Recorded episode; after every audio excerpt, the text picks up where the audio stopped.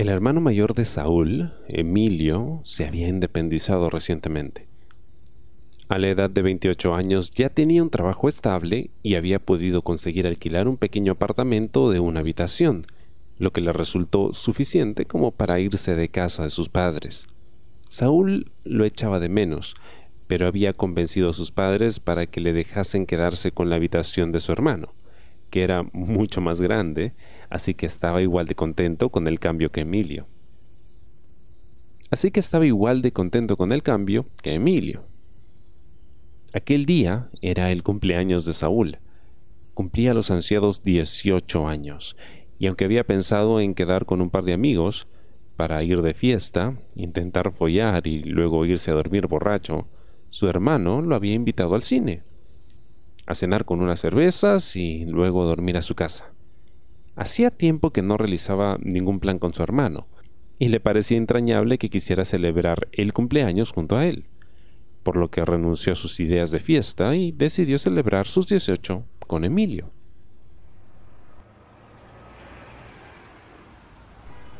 Ya habían ido al cine a ver una película tan mala que Saúl ni siquiera recordaba el nombre.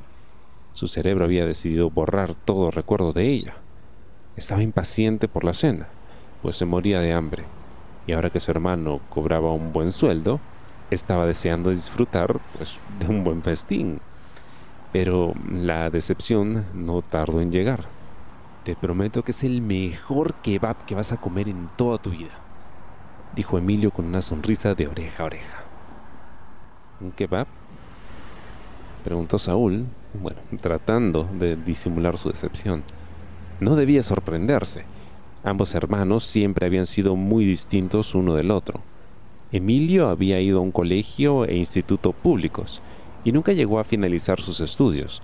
Había encontrado trabajo en un taller de coches a los 16 y ahora que el dueño se jubilaba, el taller había quedado en su totalidad para él. Sus amigos no tenían ni oficio ni beneficio y se dedicaban a sentarse en el banco de su barrio a comer pipas, beber cervezas y fumarse unos porros. Emilio era mucho más responsable que ellos, por supuesto, pero su idea de celebración eh, era pues ir a comer unos kebabs y beberse una cerveza en el barrio. Por otro lado, Saúl había ido a un instituto privado. Sus padres habían visto el fiasco que resultó ser la educación de Emilio y no querían cometer los mismos errores, por lo que nunca escatimaron en institutos, profesores particulares, actividades extracurriculares, en fin, Mientras que los amigos de su hermano consideraban el chandal la prenda estrella, los amigos de Saúl solo usaban ropa deportiva para hacer ejercicio, tal y como indica el nombre. Entre sus amigos, el que no tenía un barco tenía una piscina o un chalet de verano en alguna playa bonita de España. Por eso, la idea de Saúl de celebración consistía en ir a un restaurante que te cobrase más por la foto del postureo por la comida, a tomarse unas copas en un sitio en que los eh, chicos de dinero considerasen pues hippie, y luego follar con algún chiquillo de su edad con una pulserita de España y un polo de alguna marca demasiado cara para él que le ocultase a sus amigos peperos que era gay. Ambos eran muy diferentes. Pero aún así, adoraban pasar tiempo juntos. Emilio le sacaba 10 años a Saúl y como cuando Saúl recién empezaba a sumar, Emilio ya se echaba sus primeros porros, nunca habían podido salir juntos, relacionarse como hermanos cercanos, ese tipo de cosas. Por lo que ahora aprovechaban cualquier oportunidad para hacer planes juntos y divertirse. Bueno, si, si dices que están buenos, Saúl terminó cediendo y pronto ya habían llegado al destino. El lugar no era más que un pequeño local en cuyo interior había tres mesas de plástico de la marca Cruzcampo con sillas de plástico blancas.